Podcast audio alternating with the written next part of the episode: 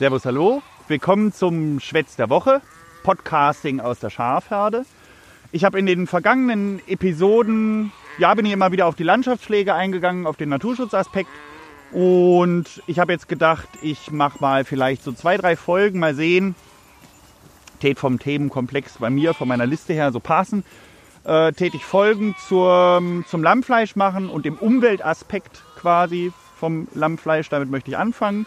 Äh, spätere Folgen ist dann einfach quasi, wie das Ganze bei uns abläuft, wie man äh, Lammfleisch sozusagen produziert, wie wir das produzieren. Ähm, und ja, anfangen tue ich halt mit diesem Umweltaspekt der ganzen Geschichte. Und ja, mal gucken, wenn ihr Fragen zu diesem ganzen Themenkomplex habt, äh, schreibt mich per Twitter, Facebook an oder äh, schreibt mir eine E-Mail ähm, an kontakt.sfries.de kontakt.sfries.de, kontakt.sfries.de mit IE. Ähm, dann kann ich da noch drauf eingehen. Also ich habe noch keine Folgen vorher eingenommen, aufgenommen. Und ja, genau. Ähm, mein Name ist Wende Fries, ich bin Wanderschäfer von Beruf und ich melde mich gerade aus meiner Schafherde bei euch. Ähm, ich will kurz anfangen äh, in eigener Sache. Ich habe ähm, jetzt ja, ich glaube seit 14 Tagen oder sowas keinen Podcast veröffentlicht. Ich bin auch unregelmäßiger geworden. Das hängt damit zusammen, dass ich einfach, äh, dass die Arbeit nicht weniger geworden ist und äh, die Tage sind kürzer geworden. Und insofern werde ich vermutlich in nächster Zeit eher unregelmäßig äh, den Podcast veröffentlichen. Äh, einfach um mir keinen Stress zu machen weil sonst hängt mir das irgendwie immer so nach, ah, jetzt muss noch eine Podcast-Folge machen. Ich habe auch noch ziemlich viel Bürozeug zu erledigen. Das muss ich auch noch nebenher machen. Vieles kann ich bloß im Hellen machen und äh, ja, mache auch viel dann beim Hüten noch irgendwie nebenher. Äh, ich bin auch politisch wieder äh, aktiv. Da werdet ihr auch noch was zu erfahren. Und äh, insofern wird das jetzt nicht mehr ganz so regelmäßig kommen. Ähm, ich würde empfehlen, also ihr könnt euch natürlich aussuchen, ich informiere ja normalerweise per Twitter und Facebook dass ich, ähm, und Instagram, dass ich eine neue Podcast-Folge veröffentlicht habe. Das übersieht man aber auch relativ schnell. Und für die, die bis jetzt noch keine Podcast-App nutzen, um den Podcast zu hören, äh, ich kann das nur empfehlen. Ich mache das mit meinen Podcasts auch so. Dann kriegt man halt einfach zack, zack, kurz eine Benachrichtigung, dass eine neue Episode veröffentlicht ist. Man verpasst nichts und kann auch die alten Folgen irgendwie ganz bequem durchhören. Ähm, da gibt es zum einen für iOS, also wenn ihr ein iPhone oder ein iPad, wenn ihr da den Podcast hört ähm, oder iTunes nutzt auf eurem Mac, dann äh, äh, gibt es unten einen Link, der installiert, falls nicht ohnehin schon installiert, die Apple Podcast App und ihr könnt den Podcast direkt abonnieren. Die andere Möglichkeit, wenn ihr ein Android-Gerät nutzt und jetzt noch nicht so wahnsinnig viele Podcasts hört, empfehle ich da die Google Podcast App. Ähm, die könnt ihr euch auch einfach installieren. Ist ein Link unten drin. Ähm, ansonsten installiert ihr euch die aus dem Play Store und äh, sucht nach Wanderschäfer, dann müsstet ihr es eigentlich finden. Ähm, wenn ihr das am Rechner, am PC oder äh, ja, an eurem MacBook hört oder sowas und irgendwie keinen Bock auf die Podcast-App habt, gibt es noch immer die Möglichkeit von meinem YouTube-Kanal. Auch da lade ich die ganzen Folgen hoch. Und den könnt ihr abonnieren und dann kriegt ihr halt immer eine Benachrichtigung, wenn ich eine neue Podcast-Folge veröffentlicht habe. Die letzte Möglichkeit, wenn ihr da, äh, wenn ihr Spotify nutzt, äh, es gibt auch äh, den Podcast bei Spotify. Ich nutze das selber nicht, ich weiß nicht genau, ob man da eine Benachrichtigung kriegt, aber zumindest ist es darüber verfügbar. Auch da habe ich einen Link unten in die Show Notes gepackt. Ähm, ja, solange das unregelmäßig ist, ist das, glaube ich, einfacher, als sich das jedes Mal auf der Webseite anzuhören. Aber ihr könnt es natürlich trotzdem machen, das bleibt ja irgendwie euch überlassen. Genau, das in eigener Sache.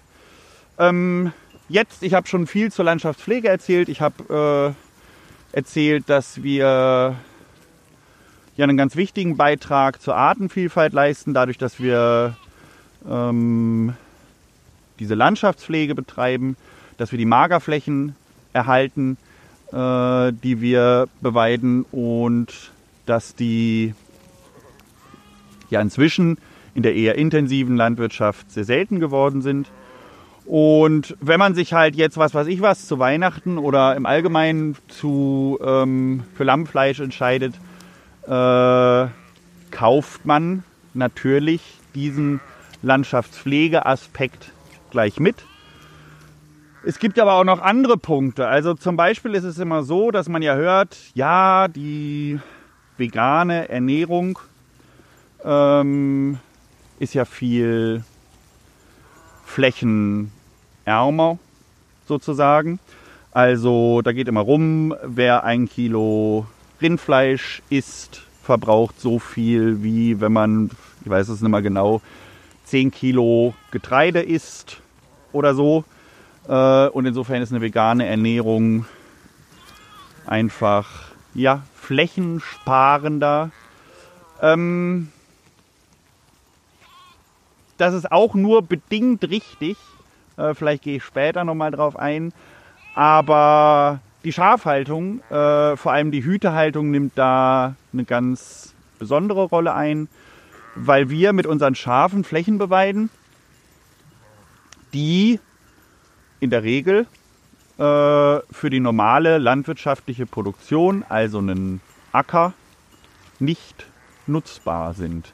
Ich habe viele Steilhänge da drin, wir haben viele kleinere Stücke, auch die Hobbyhalter haben viele kleinere Stücke und das heißt, diese Flächen sind einfach für andere Nahrungsmittelproduktion äh, nicht nutzbar. Ich in der Wanderschäferei habe jetzt noch die besondere Rolle, dass ich ausschließlich äh, zu 100 Prozent Futter nutze für meine Schafe, was man ja auf, auf den Flächen, wo dieses Futter quasi wächst, könnte man kein anderes Nahrungsmittel herstellen. Und insofern ist dieser Aspekt mit der veganen Ernährung, ähm, dass das halt ja viel umweltfreundlicher, umweltschonender, auch flächensparender ist, ähm, falsch bei der Schäferei. Bei den meisten Schäfereien zumindest. Und ähm, gleichzeitig ist es so, dass die Schäferei in den aller, aller, allermeisten Fällen einen sehr, sehr, sehr, sehr großen Anteil äh, seiner, seines Futters äh, auf Grünland, auf Dauergrünland gewinnt. Dauergrünland sind Wiesen, die nicht äh, regelmäßig neu eingesät werden, also wo nicht ein neues Gras gesät wird, sondern äh, wo sich im Prinzip Gras ja von alleine wächst. Vielleicht ist es mal angesät worden Manchmal wird ein bisschen nachgesät, falls so die Futterqualität insgesamt abnimmt. Aber das Tolle an diesen Flächen am Dauergrünland ist, dass das halt immer an Standort angepasste Wiesen sind. Das heißt, da wachsen die Gräser, weil die halt über viele, viele, viele, viele Jahre und Jahrzehnte dort wachsen, äh, wachsen dort Wiesen, die ähm, voll und ganz an den Standort angepasst sind, die mit der Feuchtigkeit oder Trockenheit oder der äh, Nährstoff, Nährstoffzusammensetzung auf den Flächen auskommen. Und das Dauergrünland hat halt auch in der Natur seinen Wert. Ähm, einmal für die angepassten Arten, aber auch insgesamt. Also ich meine, äh, Gemüse baut man in der Regel auf einem Acker an. Äh, für Gemüse braucht man auch eine gute Bodenqualität. Und es gibt halt viele Regionen, in der die Bodenqualität nicht so gut ist. Im Allgäu zum Beispiel, da ist es hauptsächlich die Rinderhaltung. Ähm, aber das ist eigentlich eine klassische Grünlandregion. Und äh, ja, da werden die Tiere in großen Teilen im Dauergrünland gefüttert. Für die Milchproduktion ähm, ist eine sehr hohe Futterqualität notwendig. Deswegen werden die teilweise mit Kleegras gefüttert. Das sind dann oft, äh, ist dann eingesät, da wird quasi ein, ein, ein, ist ein sehr hoher Kleeanteil drin. Ähm, oder sie werden noch mit anderen Futtermitteln, Getreide und was weiß ich was, werden die zugefüttert. In der Schafhaltung, in der Milchschafhaltung ja, in der Fleischproduktion nein. Also ähm, passiert, also ich kenne keinen Betrieb, der extra ein Kleegras anbaut ähm, oder sehr viel. Es gibt immer für bestimmte Zeiten Hochträchtigkeit oder sowas, dass man eine bessere Futterqualität braucht und da machen auch einige Mais-Silage oder was weiß ich was. Aber in der Regel passiert Schafhaltung quasi auf dem Grünland und auch in der Regel auf dem Dauergrünland. 5%, die Zahl habe ich mal vom Bundesverband Berufsschäfer bekommen, 5% des Dauergrünlands in Deutschland wird von Schäfereien beweidet. Davon sind halt viele, viele Flächen sehr hochwertig, äh, was den Naturschutzaspekt angeht. Und insofern ist es so, dass wenn man äh, sich für Lammfleisch entscheidet, ist das nicht nur eine äh, relativ artgerechte Form der Fleischproduktion. Ähm, Stallzeiten sind immer arg begrenzt äh, und die meiste Zeit des Jahres entweder auf Koppeln oder eben in dieser Hütehaltung springen die Schafe draußen frei rum. Und der Naturschutzaspekt kommt halt auch dazu. Das heißt, man kann sich bei den Schäfereien fast sicher sein, äh, dass man auch seinen Beitrag zur Artenvielfalt leistet, wenn man sich für Lammfleisch entscheidet. Ähm, bei der ganzen Sache mit dem Klimawandel, da geht es ja oft um, um CO2. Ähm, das ist ein bisschen schwierig zu beantworten. Ähm, ich habe geguckt, ob ich da Zahlen finde, aber auf die Schnelle nicht. Es ist halt so, dass ähm, im Ausgleich dafür, also wenn ich jetzt mit meinen Schafen meine Wacholderheiden nicht beweiden würde, dann wäre natürlich dieser Artenschutzaspekt weg. Ähm, aber äh, dann würde stattdessen dort, wie in vielen Teilen der Schwäbischen Alb, Wald wachsen. Und Wald bindet natürlich CO2. Ähm, genauso wie meine Flächen, auf denen ich ja unterwegs bin, auch. Allerdings ist ja der Aufwuchs auf meinem Magerrasen relativ gering. Und insofern ähm, ist auch der CO2-Bindeeffekt nicht sehr groß. Wenn es ein Nutzwald ist, wird der nachher quasi auch wieder verbrannt und der ist auch nicht sehr groß. Aber ob das vergleichbar ist oder nicht, das habe ich leider nicht gefunden. Ähm, auf jeden Fall nutzen wir keine Düngemittel für unsere Flächen. Ähm, ich jetzt in der Wanderschäferei betreibe ja auch einfach quasi komplett das Gegenteil. Wenn wir Düngemittel verwenden, dann gibt es halt nicht die Gülle, äh, äh, die so viel kritisiert wird, auch nicht immer zu Recht, ähm, sondern wir haben Mist. Schafe werden normalerweise auf Mist gehalten und Mist baut sich sehr langsam ab. Das heißt, da sind auch die Gefahren des, des Nitrateintrags ins Grundwasser sehr gering.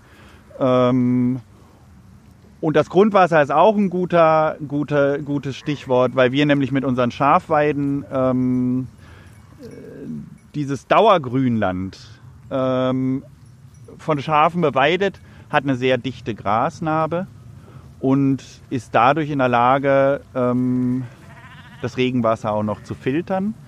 Ähm, da kommt normalerweise sehr sauberes Wasser unten raus. Äh, und insofern ja, leisten wir auch unseren positiven Beitrag zum Wasserschutz. Äh, es gibt ja diese, das habe ich, das finde ich ganz spannend. Äh, es gibt ja mal diese, äh, ähm, ja, diesen Skandal mit dem äh, Vitell-Wasser von Nestlé. Ähm, dieser Ort Vitell hat im Prinzip äh, kaum noch Wasser zur Verfügung, weil die alles abpumpen und in Plastikflaschen verpacken und irgendwie in die halbe Welt verkaufen. Völliger Quark und Käse. Ähm, echter Schwachsinn, ähm, sich so ein Flaschenwasser zu kaufen. Wir haben prima Leitungswasser. Aber um die Quellen von Vitell zu schützen, ähm, werden die Flächen über dieser Quelle fast komplett mit Schafen beweidet. Ähm, die möchten halt aufgrund der Baby möglichen Einträge äh, aus landwirtschaftlicher Produktion, auch von der Gülle, möchten sie halt im Prinzip keine normale Landwirtschaft, Ackerbau oder was auch immer ähm, auf den Flächen haben, sondern lassen das von Schafen beweiden. Auch ein wichtiger Aspekt, die Wasserqualität. Ähm, insgesamt, ja, lässt sich einfach sagen, Schafhaltung und auch Lammfleisch ist ein sehr, sehr, sehr äh, umweltfreundliche Art, Fleisch zu produzieren. Äh, wir leisten halt sogar einen Beitrag äh, für die Natur und verschmutzen sie nicht nur nicht. Und ähm, jetzt habe ich einen Faden verloren bei Baby da oben. Baby, komm mal raus! Nein, geh ab! Ähm, ja, wenn man Lammfleisch kauft, kauft man diesen Naturaspekt quasi mit ähm, weil das natürlich in der Regel für eine Schäferei, für mich jetzt nicht, da komme ich in einer anderen Folge drauf, aber in der Regel in der Schäferei natürlich eine, eine, eine wichtige Geschichte ist. Wenn ihr Lammfleisch kauft, achtet darauf, ganz dringend. Äh, ich bin selber schon reingefallen, dass ihr Lammfleisch aus der Region kauft. Äh, das ist energetisch einfach wesentlich sinnvoller, weil die Viecher auch nicht steht überall hin und her gekarrt werden, das Fleisch wird nicht überall hin und her gekarrt. Es ist nicht so lange Fahrt notwendig in irgendwelchen Kühlketten und ihr unterstützt halt auch einfach Schäfer aus eurer Region. In der nächsten Folge wird es dann wieder, wahrscheinlich geht es um die ähm, Produktion von Lammfleisch, also wie das Ganze im Prinzip funktioniert. Und äh, bis dahin, ich weiß noch nicht genau, wann ich die Folge mache, das muss ich halt mal sehen. Aber bis dahin wünsche ich euch eine schöne Zeit. Und äh, ja, wir hören uns wieder. Bis dann. Ciao.